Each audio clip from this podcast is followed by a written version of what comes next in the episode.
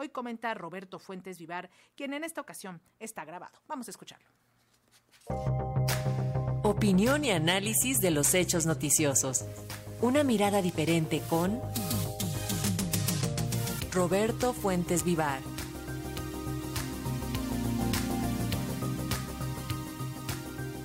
Buenas tardes, Lenica. Buenas tardes al auditorio de Radio Educación. Sin duda, una de las noticias más relevantes de esta semana es la salida de Tatiana Cloutier y la llegada de Raquel Buenrostro a la Secretaría de Economía. Creo que en primer lugar hay que destacar que Tatiana Cloutier ha jugado un papel relevante en la llamada cuarta transformación. Primero, en lo político, al haber logrado que muchos empresarios dejaran de pensar que el presidente Andrés Manuel López Obrador era un peligro para México. Ya en el terreno de la Secretaría de Economía hay varios datos importantes, valgan cuatro ejemplos. Uno, que precisamente unas horas antes de que se anunció su renuncia al gobierno de Estados Unidos, más bien el gobierno de Estados Unidos informó que México se convertía en su principal socio comercial por arriba de Canadá y China, con el nivel más alto de exportaciones nacionales hacia el vecino del norte desde 1993.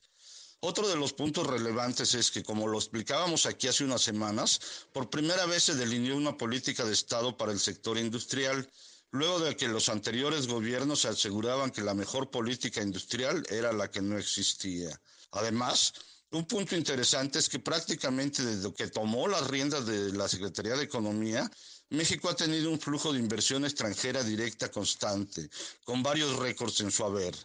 También hay que señalar que otro de los aciertos es que se ha transparentado el Tratado México, Estados Unidos y Canadá, el TEMEC, pues cada una de las pequeñas diferencias eh, que ha habido se ha expuesto de manera abierta y transparente y sin los acuerdos en lo oscurito como sucedió con el Telecano, con el ASPAN. Pero dejó dos asuntos en el tintero. Uno es precisamente la queja de Estados Unidos y Canadá sobre la política energética de México, la cual puede subir de tono en el, dentro del TEMEC, pues actualmente se encuentra en fase de consultas y no se ha definido si se crea o no un panel de controversias.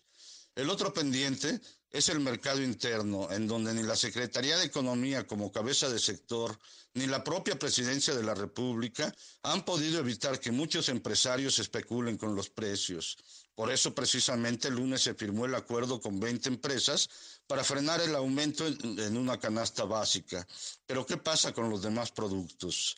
Al respecto, hoy mismo el INEGI dio a conocer que la inflación de septiembre fue de 9.28% anual, y la subyacente de 9.96%, con un alto grado de influencia de los alimentos. Pero mientras esto sucede, la industria alimentaria nacional sigue operando en niveles por debajo del inicio de la pandemia, a pesar de que enfrentamos una crisis precisamente por este tipo de productos. Y aquí es donde la nueva secretaria de Economía, Raquel Buenrostro, puede entrar a jugar un papel importante por su carácter de mano dura que ha mostrado como titular del Servicio de Administración Tributaria. Podrá poner orden en los abusos de los empresarios, como puso orden en la evasión de impuestos. Ese, quizá, es una de las cartas eh, que tuvo el presidente al nombrarla precisamente como titular de Economía. Y aquí me gustaría comentar algo.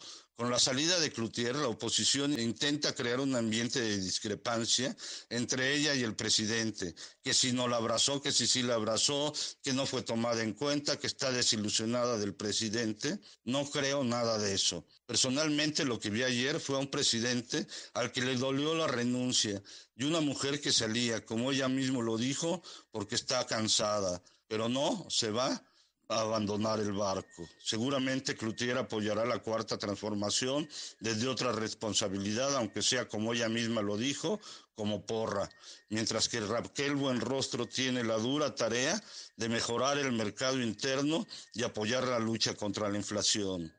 Dice el filósofo del metro, en el verdadero gobierno del cambio, pues sí, hay cambios, incluso en el gabinete. Hasta aquí mi comentario. Buenas tardes, Lénica.